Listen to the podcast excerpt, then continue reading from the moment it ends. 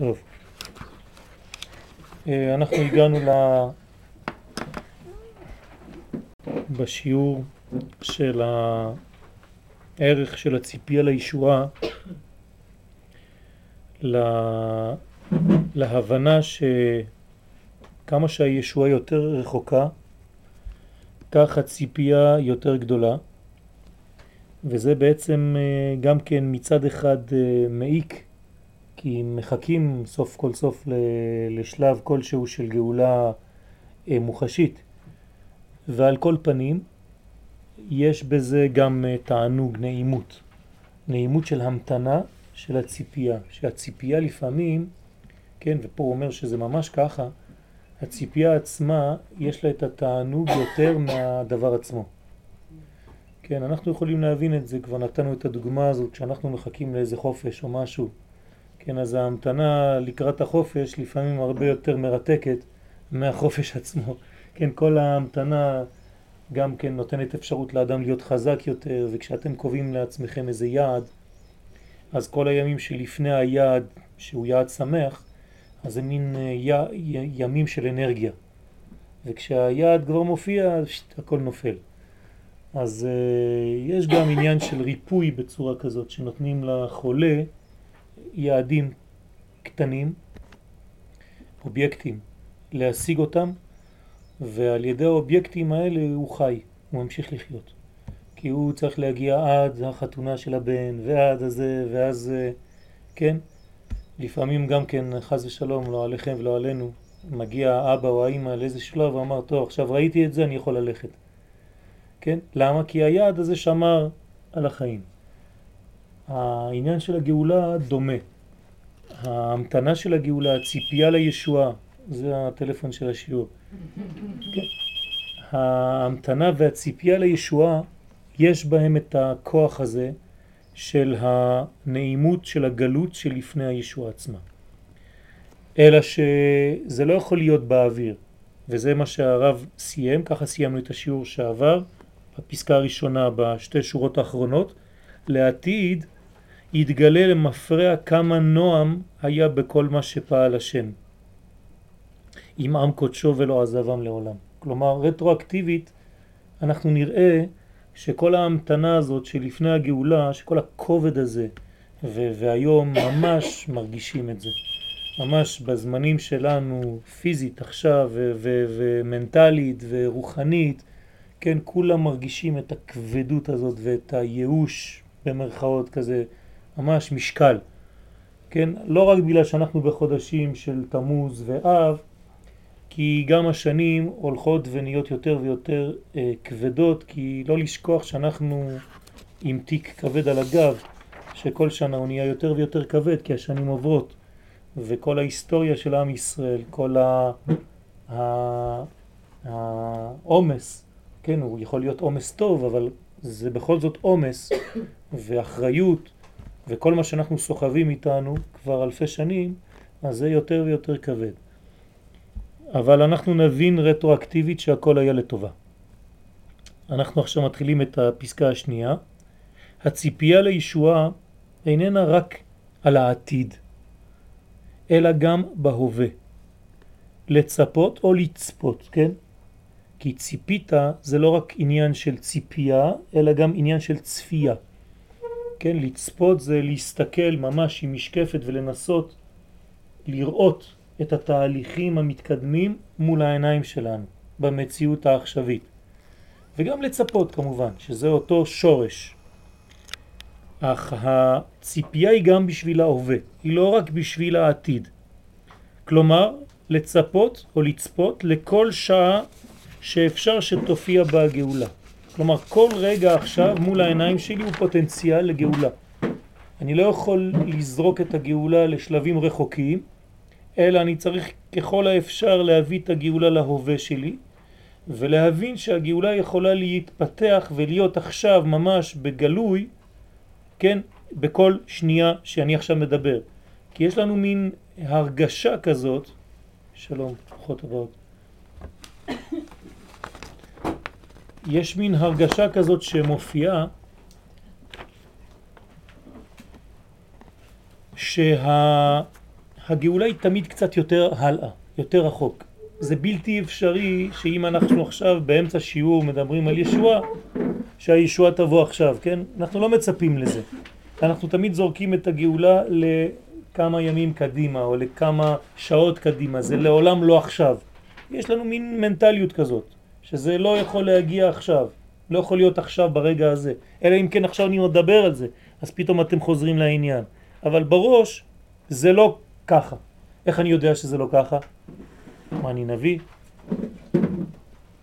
כי אם זה היה ככה, היינו כל רגע בהיי, כן? כל רגע היינו במצב של, של אה, אה, השתוקקות ושמחה עילאית, כן? שפיץ. אבל זה לא ככה. אנחנו רואים שאנחנו במרכאות פרווה. למה? למה אני פרווה עכשיו? בגלל שאני לא מאמין באמת, לא מצפה באמת שהגאולה תהיה כרגע.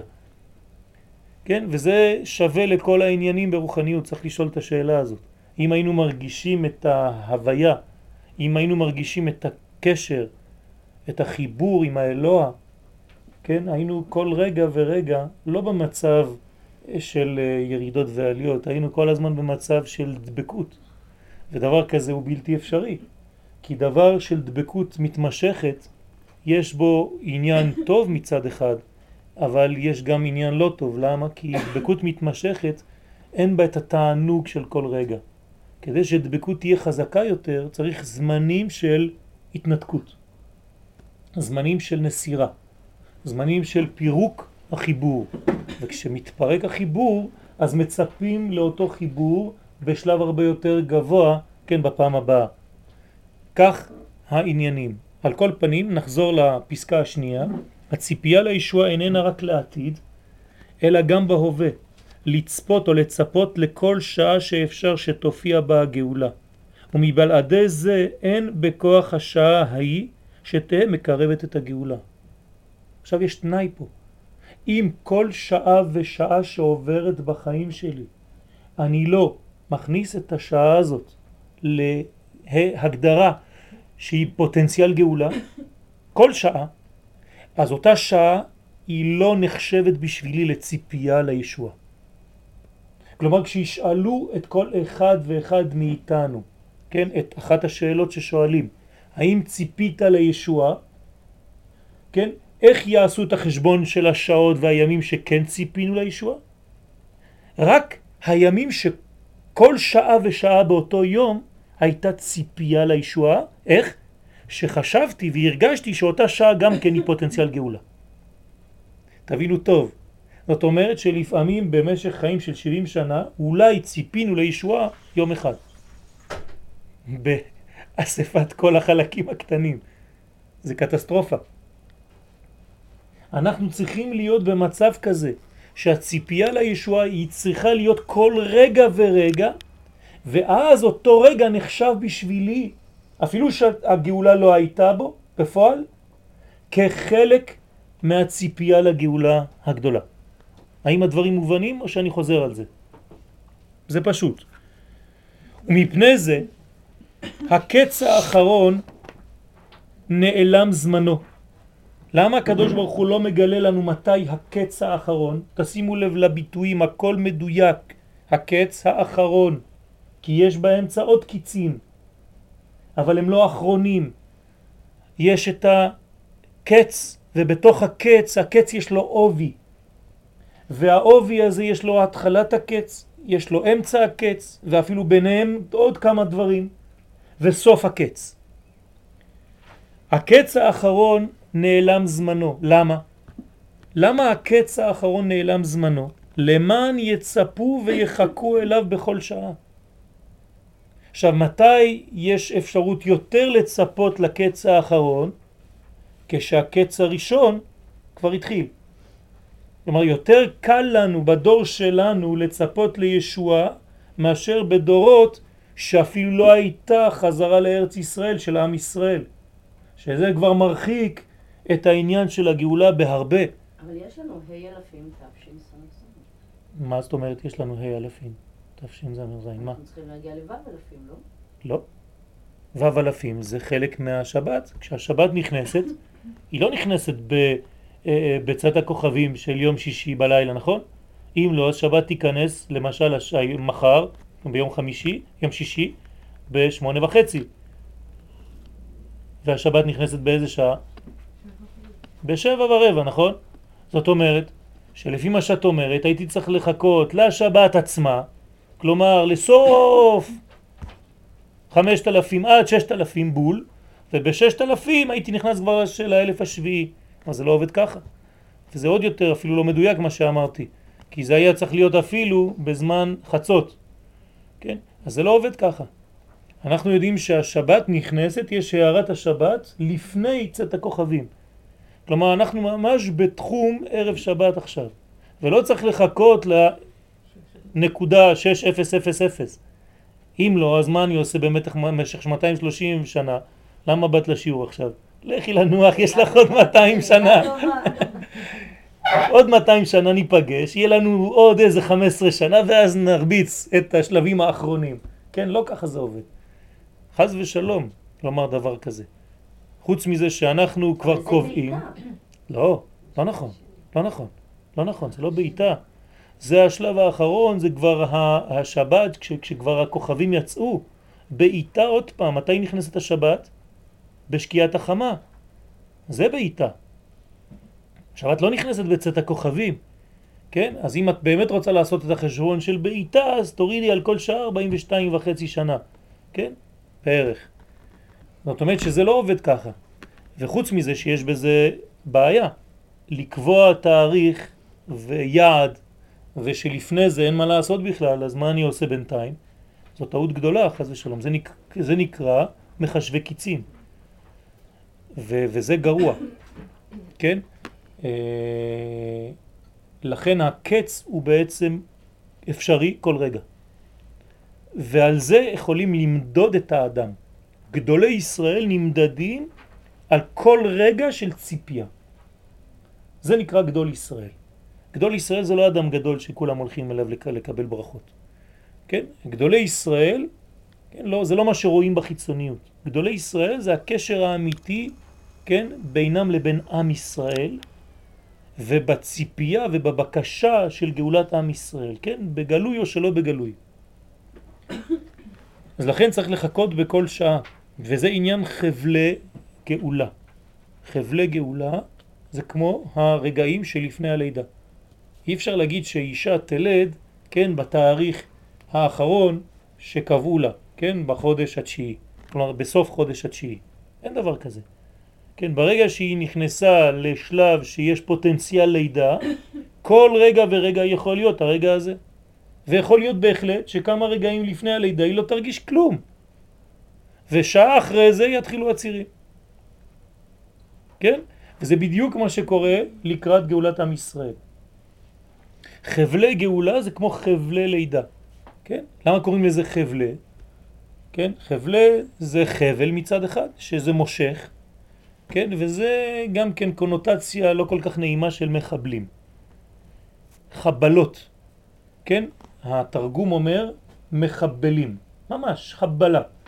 כלומר שלפני הגאולה יהיו הרבה מעשה חבלה, מעשה טרור. וזה רמז אחד נוסף לעניין של גאולה. כן? מחבלה. וזה נקרא חבלי משיח. חבלי משיח מלשון חבלים המושכים, פה הוא נוקח רק את הפירוש הראשון, כן? שזה מושך את הגאולה. כל חבל וחבל הוא חלק מהתהליך עצמו, ולא רק התאריך, כן? הסופי, היעד הסופי של התאריך. ומכאן הרעה של מחשבי קיצים, זה מה שדיברנו עליו מקודם, שדוחים את הציפייה על הזמן ההוא שחושבים עליו. זאת אומרת, זורקים את המשיח לתאריך, כן, פלוני. ומה קורה? עד התאריך הפלוני הזה, מה אני עושה? אני לא בהיקון, אני לא חי בכלל את המשיחיות, כי זה לא עכשיו. יש לי כבר תאריך בלוח שנה שלי, זה לא עכשיו. קבעתי לעצמי שזה עוד 30 שנה. אז מה יש? במשך הזמן, 30 שנה יש לי, ונמשיך לעשות כל מיני דברים. אין ציפייה בכלל, אין המתנה, אין צפייה, כן? לא ציפייה ולא צפייה. וכל אלו שחישבו את הקץ, חישבו על הבעיטה ולא על אחישנה. גם בעיה נוספת, שיש כאן בעיטה. כלומר, לא הבעיטה שאמרנו מקודם, אפילו הבעיטה האמיתי, גם שם זה בעיה. כי אתה נותן תאריך לקדוש ברוך הוא, אתה קובע בשבילו מתי העת, אבל שכחת דבר חשוב, שגם העת הזאת היא לא מדויקת, היא יכולה להיות אחישנה. גם בתוך העת הקבועה יכולה להיות, כן, יכול להיות זירוז, בהחלט, על ידי לחיצה על כל מיני נקודות. ויש שאם הזמן ההוא מסוגל, כן, זה בדיוק אותו דבר דרך אגב, זה הולך באותו עניין. כלומר, אם יודעים חכמים ועם ישראל בכלל לגעת בנקודות שמזרזים את תהליך הלידה, אז התינוק יוצא יותר מהר. כן? אבל יש לתינוק את הזמן שלו. גם למשיח יש את הזמן שלו. ועוד נתפלא לומר תודה לקדוש ברוך הוא שלא הביא את המשיח יום קודם. כי, כי כל יום שהיה מביא אותו קודם ואנחנו לא היינו מוחדים, אז היה עוד יותר גרוע, חז ושלום, כן? יש כאן משהו שלא ברור לי בהקשר של השיעור הקודם. בשיעור הקודם זה היה, למדנו שבעצם הגאולה היא כל הזמן יש. נכון. כל הזמן יש את הישועה, ובכל זאת יש איזשהו דדליין של כן, הגאולה. כתבנו, אמרנו, הקץ האחרון, דיברתי על זה. אמרתי שהקץ האחרון, כן, זאת אומרת גילוי המלך, גילוי המשיח. אבל כל התהליך, כן, יש בו הרבה הרבה הרבה הרבה שלבים. גם אחרי גילוי המשיח אתה תמשיך הגאולה? בוודאי, בוודאי, ממשיך, גם למשיח יהיה בן, והבן ימשיך את העבודה של אבא. בוודאי. כן, זה לא נגמר. לכן אמרתי לאנשים שמחכים לתאריך במשיח, שישעמם להם בסוף. כי המשיח בא ביום חמישי, תאריך אה, י"ט אה, לחודש אה, תמוז, תשס"ז, נו, ולמחרת מה, מה, מה עושים? את הולכת לעבודה, מה, מה קורה? מה אתם חושבים שכשהמשיח יבוא ייגמר הכל? זה ממשיך. ומתחילות מלחמות, ומתחילים סיבוכים, ומאיזה שיטה אתה, ואלה יגידו מה עשית, ואלה יגידו, ויקחו אותו לבית משפט, כן, תורני, רבני, לשאול אותו שאלות. זה לא ככה, כן? ועיתונאים ובלגן בעידן המודרני. אל תחשבו שזה דברים שהם אה, מרחפים בשמיים. ישאלו אותו שאלות. ויש שאם הזמן ההוא מסוגל באמת לגאולה, נדרש ביותר להגביר את הציפייה עליו. כלומר, כל פעם שאתה מחכה ממש ואתה מבין שזה עכשיו כל רגע, הרי אנחנו מדברים על דבר שנראה לנו שאף פעם לא יהיה, נכון? תגידו את האמת. זה כמו יציאת מצרים. כמה דקות לפני יציאת מצרים אף אחד לא חשב והאמין שבאמת הוא יצא. דיברו על זה, נו בסדר, דיברו. ראו את משה רבנו, אמרו לו דברים, אמר להם דברים והכל, אבל מי, מי האמין באמת שזה יצא? ואם את בהיריון בפעם הראשונה, את מאמינה שבסוף זה יצא אם לא ראית את החברה שלך שהיא יולדת?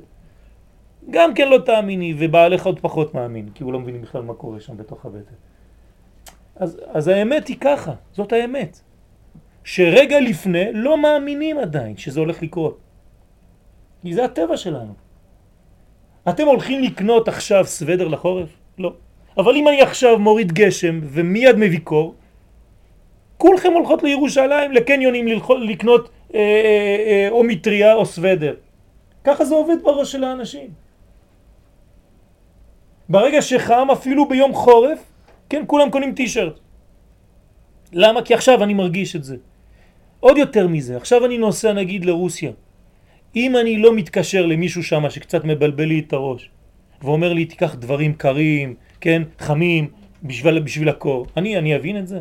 אני לא מבין, אני עכשיו חם לי עכשיו. עוד יותר מזה, עכשיו אתה לא רעב, אכלת. אתה לוקח איתך סנדוויצ'ים כשאתה יוצא לדרך? לא, אתה אומר, טוב, נסתדר, כי אתה לא רעב עכשיו.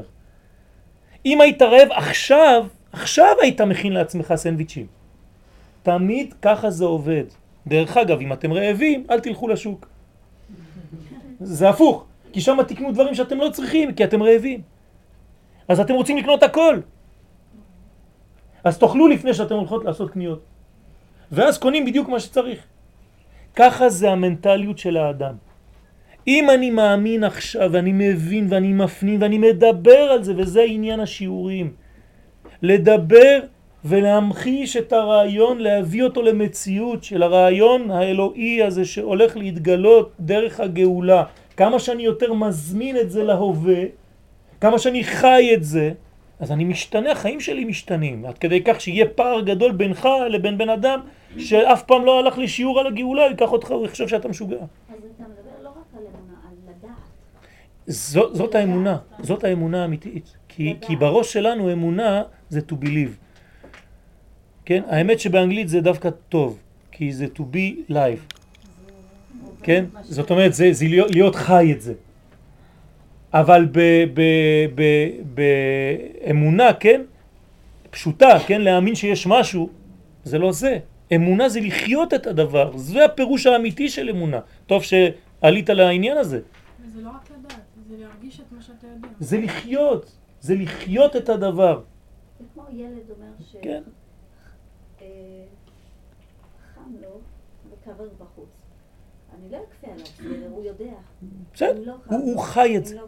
הוא חי את זה, הוא חי את זה. את מאמינה בעצמך? בוודאי, איך זה? תגידי לי למה. אני קיימת. יפה מאוד. את פשוט פה מדברת איתי עכשיו. אם לא היית מאמינה בעצמך עכשיו, היית צריך לאשפז אותך מיד. אדם צריך להאמין לעצמו כי הוא חי, הוא עכשיו, הוא פה, הוא מדבר. זה האמונה האמיתית. זאת אומרת שהסוג של הקץ זה בעצם יקיצה, אבל כל הזמן. נכון, נכון. נכון, אין איזה תאריך. נכון, נכון. רק שיש תאריך שיהיה בו יהיו גילויים יותר גדולים, כמו שאמרנו. תיאורטית זה זה נשמע יפה. צריך, אני אומרת, לדעת. בוודאי, בוודאי צריך לחיות את זה. לכן, לכן אנחנו בונים את זה יותר ויותר לאט לאט, עד שהדברים הופכים להיות ממש אמיתיים. אתם צריכות להבין משהו. כשחכמים, זיכרונם לברכה, מדברים על נושא, הם לא מדברים על נושא שהם קראו בספר אחר. הם חיים את הנושא הזה. כשמקובל אומר לך שבעולם האצילות יש אורות וכלים, הוא לא מדבר על משהו שהוא קרא בספר אחר, הוא שם. נתתי דוגמה לאחד שמנקה חלונות, כן, היום זה כל אלה שמטפסים על הרים, כן, קיבלו משכורת חדשה, עבודה חדשה, במקום לטפס על הרים, הם מטפסים על בניינים. גבוהים, עם החבל אותו דבר, ופתאום אתה רואה לך מישהו מול החלון שלך, אפילו שאתה בחדר של המלון, מנקה את החלון, כן, מבחוץ. כלומר, מה עושה אותו מנקה? כל פעם שהוא עולה עם החבל שלו, הוא רואה קומה אחרת. והוא יכול להגיד מה הוא רואה בתוך החלון, עם החלון שקוף. וזה בדיוק מה שקורה למי שבאמת חי את התורה. הרי אנחנו עכשיו בי"ז בתמוז. מה, מה נשבר בי"ז בתמוז? הלוחות, נכון? מה, מה זאת אומרת שהלוחות נשברו? מה, מה, מה החידוש כל כך גדול בלוחות? ביחס לספר תורה. שבספר תורה האותיות זה דיו על קלף, אבל בלוחות זה חקוק, אין משהו על משהו, זה חומר אחד, הכל אחד, הכל אחדות, זה מה שנשבר. מה שנשבר בי"ז בתמוז זה האפשרות שלנו להיות אחד עם מה שאנחנו לומדים. אתם מבינות מה קורה פה? זה לא סתם שנשברו לוחות, מה אכפת לי שנשברו לוחות? מה שנשבר זה האפשרות להרגיש ולחיות כאילו הדברים חקוקים בעצמותיי. ולא שאני מדבר על משהו, כן? ואני מחוץ לדבר הזה. זה מה שאנחנו עושים. זה בדיוק העניין. כמה שנלמד יותר, כמה שנפנים יותר, ולכן אני אומר שהלימוד הכי חשוב היום זה אמונה, כן? כמה שבעצם נהיה יותר קרובים למוחשיות הזאת הגואלת, כן? לתורה הגואלת. הרב קוק זצ"ל היה קורא לזה התורה הגואלת. לא תורת הגאולה. התורה הגואלת. אותה תורה שגואלת אותך. אז צריך להגביר את הציפייה, שמבלעדי ציפייה אי אפשר שהגאולה תתגלה בו.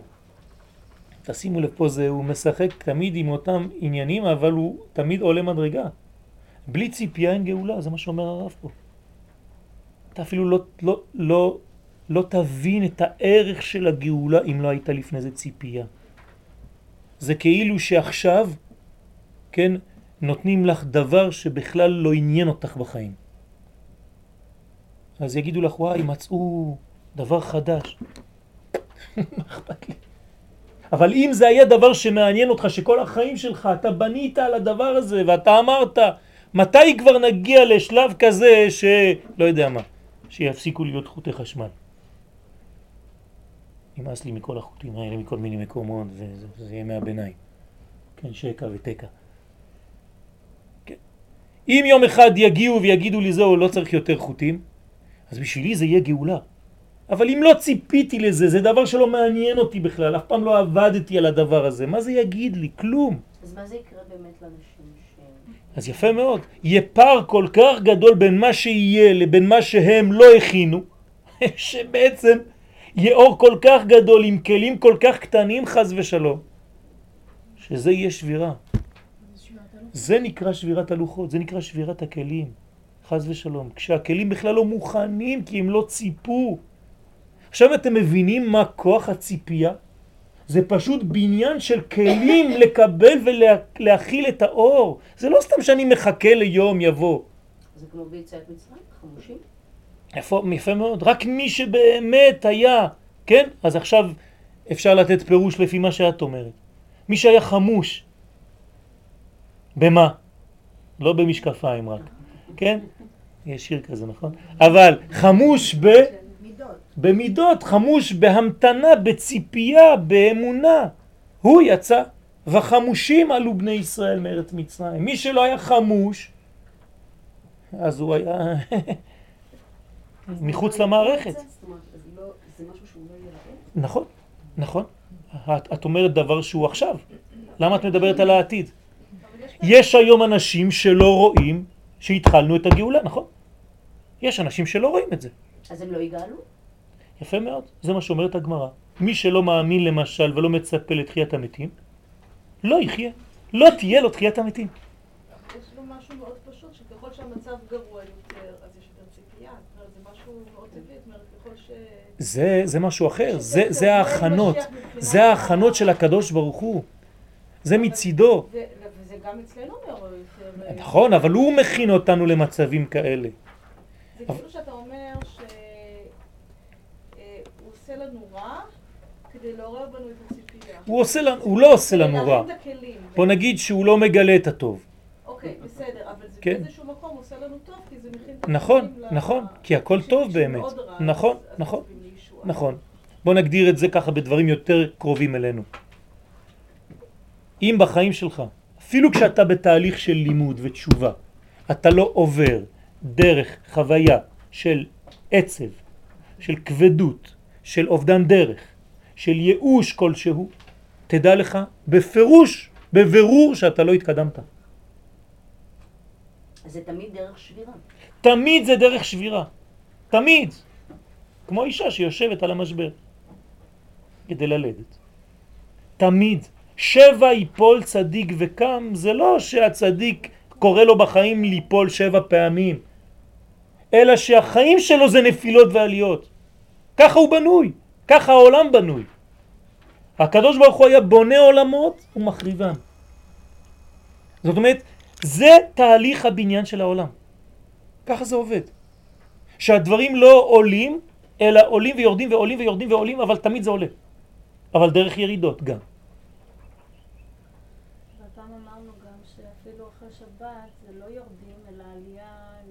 עכשיו אמרתי את זה, לפני שנייה. שתמיד עולים. למרות שקוראים לזה גם כן ירידות. מוצאי שבת, למרות שירדנו מהשבת הגדולה, אבל זהו, שבת זה כבר מדרגה אחרת ביחס לשבת הבאה. אז כבר במוצאי שבת אני יותר גבוה אפילו מהשבת. למרות שזה נראה לי כן דיכאון כזה. אנחנו, אני חוזר פה. ההמתנה והציפייה, כן, המילה המדויקת, ציפייה והצפייה לישועה, זה, זה מה? זה הכלים שלנו בשביל הישוע עצמה. זה מגדיל את הכלי, זה מרחיב את הכלי ומחזק אותו, שכשיבוא האור, הכלי שלך יוכל להכיל אותו ולא יתפוצץ. כי אורות גדולים בכלים לא כל כך גדולים זה לא עובד. רק אם הכלי שלי מתאים לאור, איך אני מכין כלי? ציפייה. כלומר, ככל שאני מצפה יותר לישוע, ככל שאני מתפלל יותר עבור הישוע של עם ישראל, כך בעצם אני מכשיר גם את הכלים שלי וגם את הכלים של הדור כולו לישוע עצמה. יוצא שהציפייה היא לא פסיבית, היא אקטיבית, היא בניין. זה לא איזה מין המתנה של משהו שאמרו לי בעזרת השם עוד מעט יהיה משיח. לא, זה בכלל לא שם. אני עכשיו בונה כל יום על ידי ציפייה יומיומית את הכלי המכיל משיח. לזאת, גם זה בכלל הציפייה לישוע. להכיר ולהאמין כי ראויים הם הישראל להיגאל בכל שעה ושעה. אם אין לי את האמונה הבסיסית הזאת שעם ישראל עכשיו ב-20 לשבע בי"ז בתמוז תשס"ז עם ישראל מסוגל וראוי לגאולה. אם אני לא אומר את זה ואני לא מאמין בזה אין גאולה, עובדה. אין גאולה. בשנייה שדיברתי עכשיו לא הייתה גאולה, למה? כי לא מאמינים.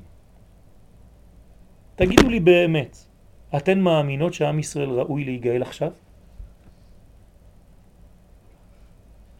אם הייתם מאמינים, היינו נגאלים.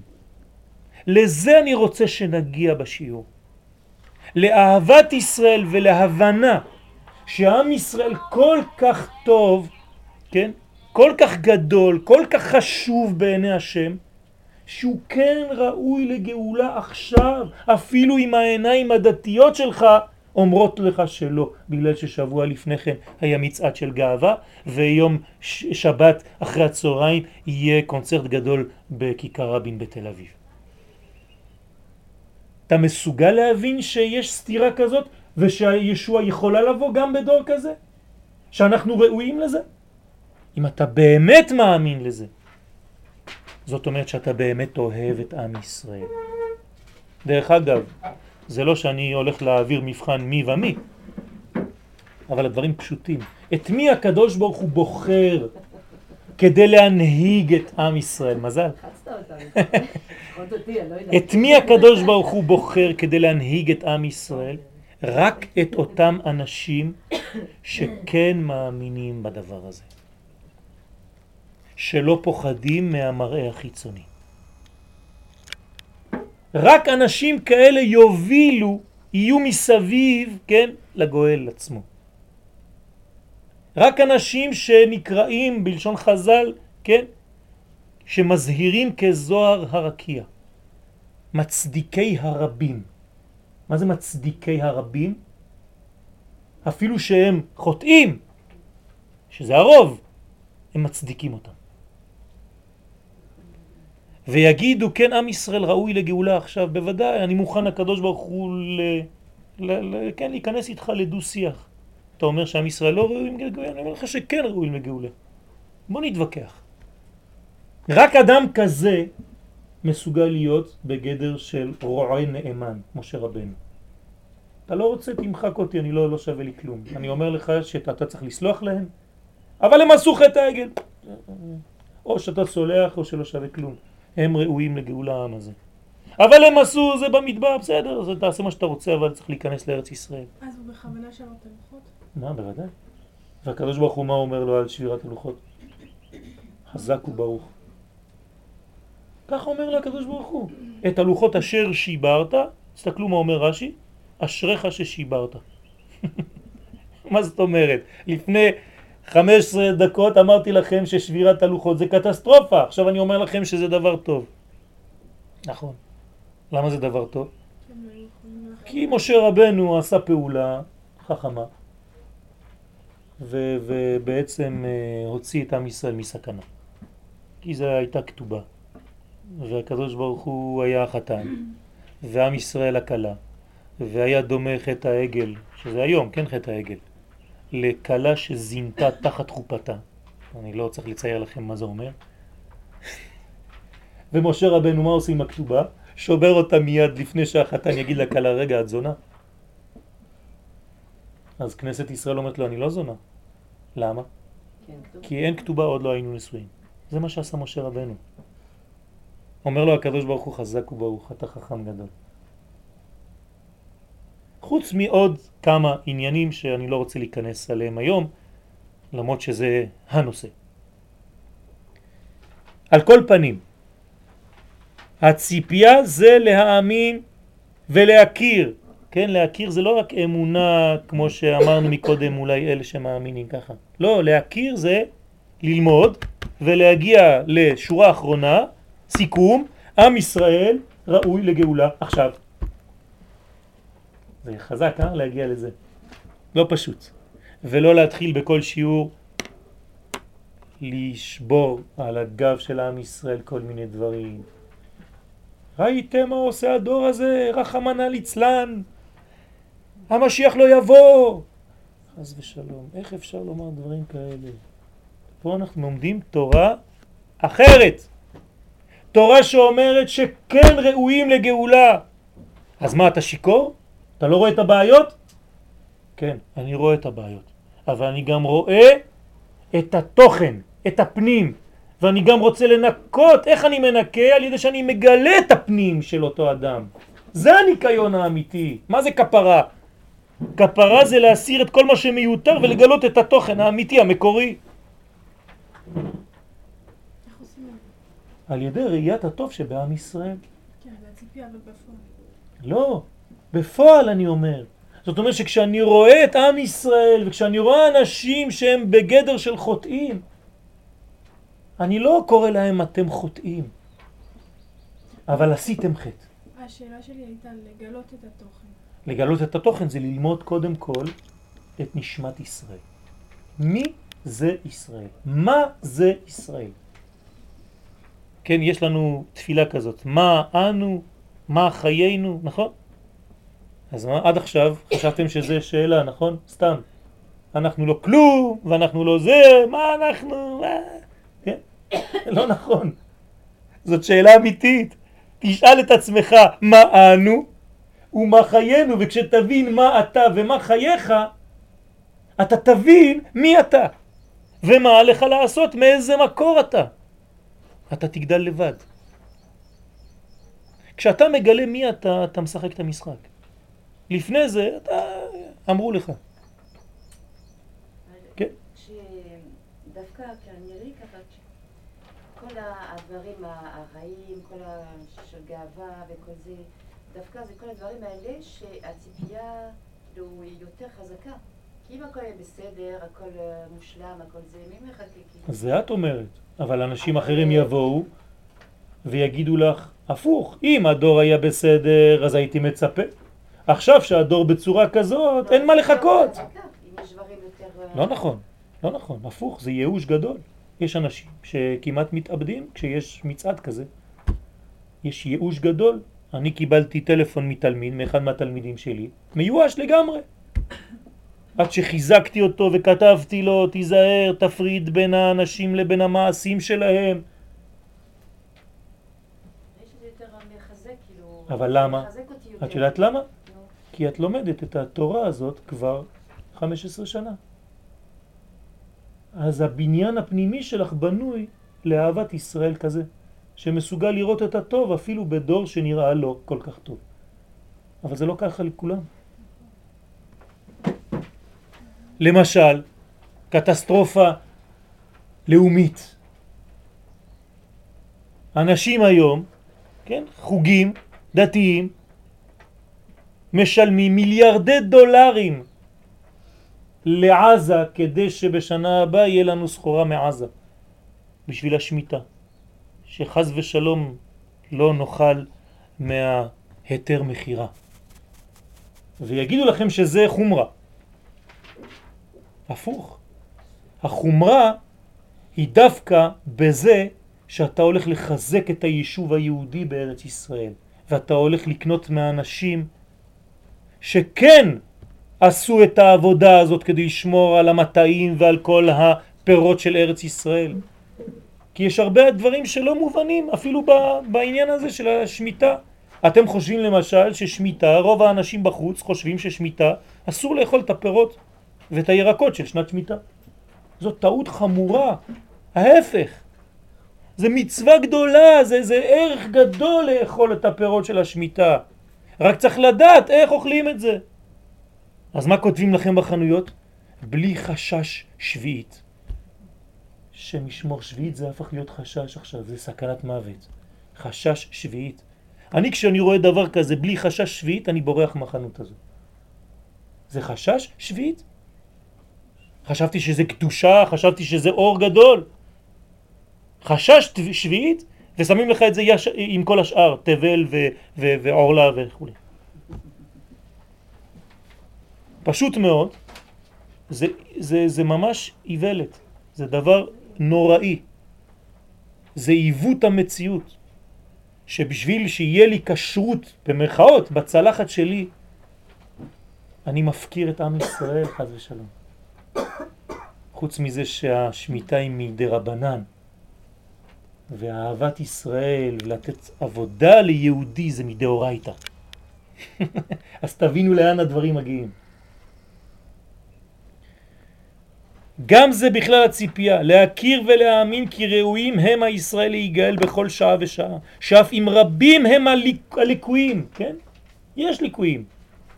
מצד החוץ, תשימו לב, מצד החוץ, מצד השכבה החיצונית, טהורים ונקיים הם מצד הפנים. אם אני לא לומד את הראייה הפנימית, אם אני לא לומד פנימיות, אני לא יכול להגיע להכרה הזאת, לאמונה הזאת. כדברי תיקוני זוהר תיקון סמך על דרא דעקבתא דמשיחא, על אותו דור של עקבתא דמשיח. מה אומר הזוהר הקדוש? תו מלגב ולבושה דלביש. כלומר, הוא יהיה, הדור הזה, טוב מבפנים, כן? בגו, מלגב זה גו, בפנים, ולבוש הדילה, והלבוש שלו ביש, יהיה לא טוב. זאת אומרת, החיצוניות של הדור של המשיח לא יהיה יפה, אבל הפנימיות תהיה יפה מאוד. דאי הוא עני ורוכב על חמור, ככה אומר הזוהר הקדוש. זה הסוד של עני ורוכב על חמור. מצד אחד הוא עני, מצד אחד הוא רוכב על חמור. צריך להבין מה זה אומר. שאם לא מכירים בזה, אי אפשר לצפות לגאולה באותה שעה. שימו לב מה אומר הרב, דברים חמורים מאוד. למה הוא אני? למה הוא עני? מה? למה המשיח נקרא עני ורוכב על חמור, לדעתכם? רוכב על חמור זה הגשמיות. רוכב כן. על החומר. רוכב על החומר, נו, אבל אני. למה עני? אני? אה, עני חשוב כמת, נו, אז מה? לא, הוא תלוי בקדוש ברוך הוא. גאולה זה חיים. היינו מצפים ממשיח שהוא עשיר ורוכב על סוס, כן? מה זה עני ורוכב על חמור? זה אחד מהשיעורים שלנו. אני זה- לא עכשיו. אני אה? בדעה. אני בדעה. אם הוא אני בדעת, השם ישמור. זה הג- הגלות. הגלות הייתה כשהיינו חסרים דעת. הגואל צריך להיות עשיר בדעת, הפוך. כן? לא גלו ישראל אלא מחוסר דעת. כן? כשחז ושלום אין דעת, אז יש גלות. כשיש דעת, יש גאולה. על כל פנים תשאירו את השאלה, אולי תתחילו קצת לעבוד עליה, אבל היא חלק מהנושאים שלנו בשיעורים האלה, בעזרת השם. תשמרו את החם. כן, לא את החמור. גם את החמור צריך לשמור. הוא כולל כל עם ישראל, לא? מה? הוא כולל כל עם ישראל. נו, אז למה הוא עני?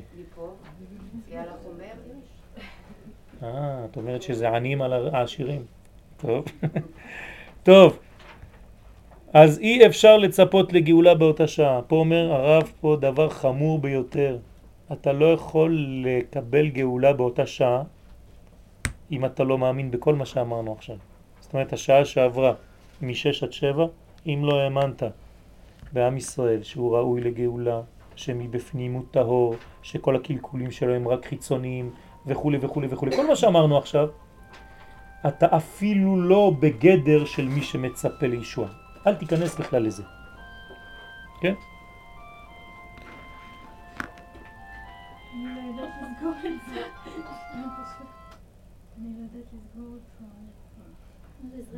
יש לי רעיון.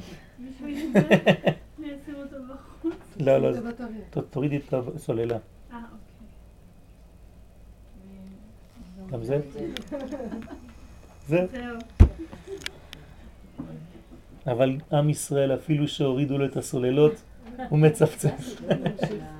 ממשיך לחיות, כן? זה לא יכול להיות בעם ישראל. לכן יש להעמיק. אז פה הרב נותן קצת כיוון, כן? מה עושים? יש להעמיק בקדושתם של ישראל, כלומר ללמוד את זה, להעמיק, ללמוד, זה נושא עצום. אני לא מלמד את הנושא הזה רק היום, רק בשיעור שלכם. אני מלמד את הנושא הזה גם בשבת, אבל מזווית אחרת. שכל כל הנביאים, איך הקדוש ברוך הוא בוחר נביא כדי לגאול את עם ישראל. יש בית ספר לנביאים. נכון, יש בתי ספר לנביאים, כן, אבל לא כל מי שסיים בהצלחה וזרק את הכובע של הנביא, הקדוש ברוך הוא התנבא דרכו, כן, ניבא אותו. יש אנשים שלא התנבאו, כן, גמרו את הכל ולא קיבלו.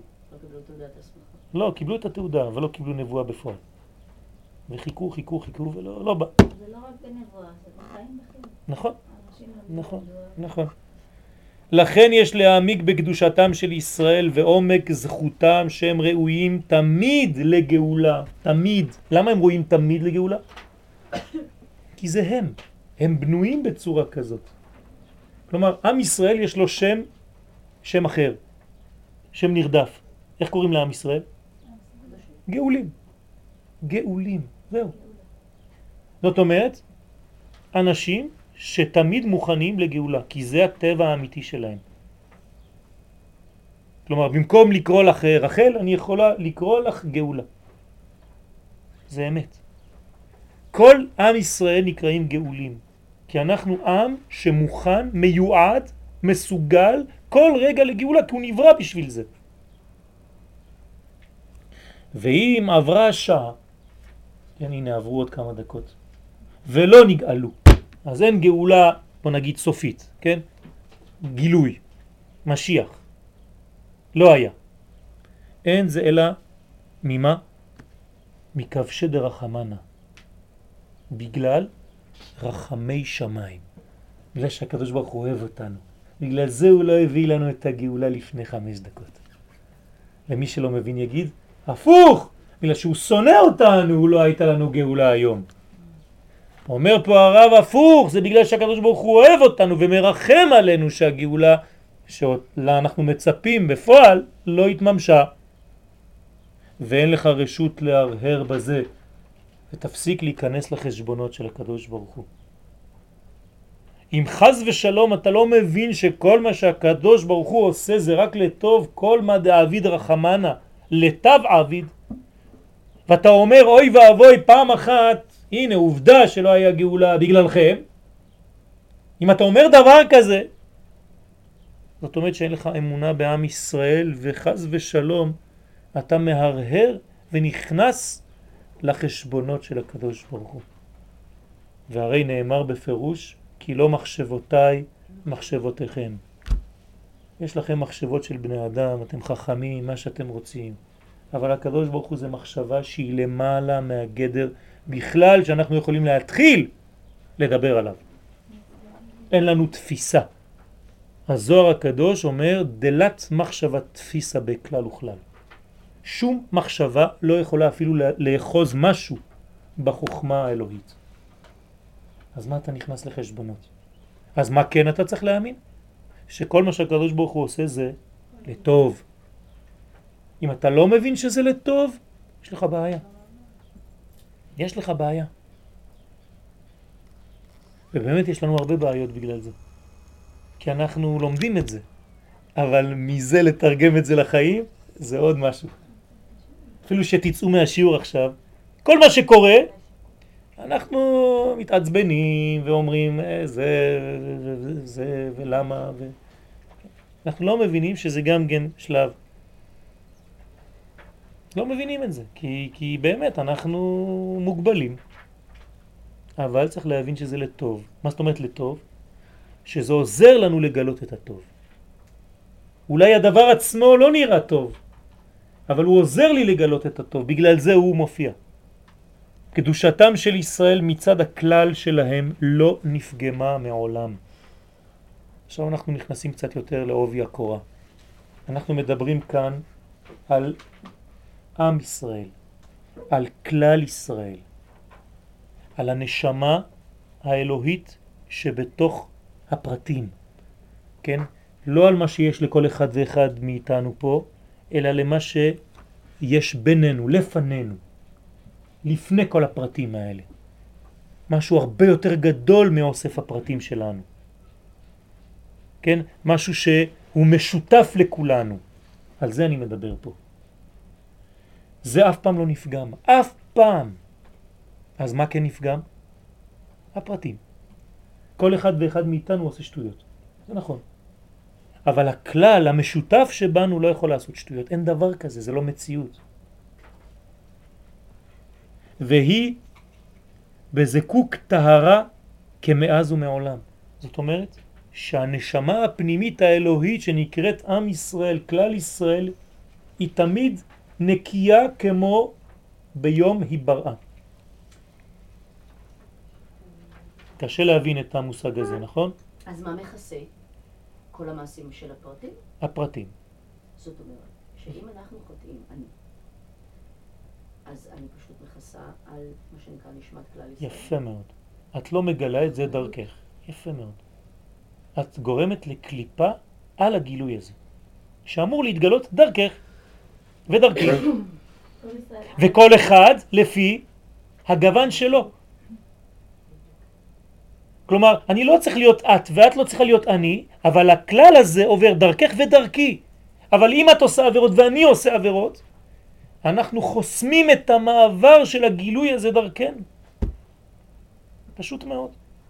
וחז ושלום אם החטא הוא חמור, אז יש אנשים שאפילו יוצאים מן הכלל, כן? מה זה נקרא, כן, לפי שהוציא את עצמו מן הכלל, כפר בעיקר? זה בדיוק על זה אנחנו מדברים. הוא כבר לא פועל כצינור שמגלה את הכללות הזאת. יש אפשרות כזאת שאדם חוסם את הכל. יש בו הכל, הכל מוכן לעבור דרכו, אבל הוא החליט להיות קיר. אף על פי שישראל חטא ישראל לא. יפה מאוד, הוא ישראל, אבל הוא לא מגלה את זה. ישראל הוא. ישראל אף על פי שחטאו ישראל הם. נכון. אבל החטא גורם לא לגלות. אז אם אתה לא מגלה אתה גורם לחיסרון של אור. כלומר חושך. ואם יש ריבוי כאלה פרטים שלא עושים את העבודה הזאת, אז האור במקום להתגלות הוא חסום והוא חנוק והוא מצטבר. כלומר, מה זה אומר מצטבר? שבסופו של... קודם כל יש חסימה, אבל בסופו של דבר יש עומס, יש לחץ, כי זה דוחף משם. ובסוף מה קורה?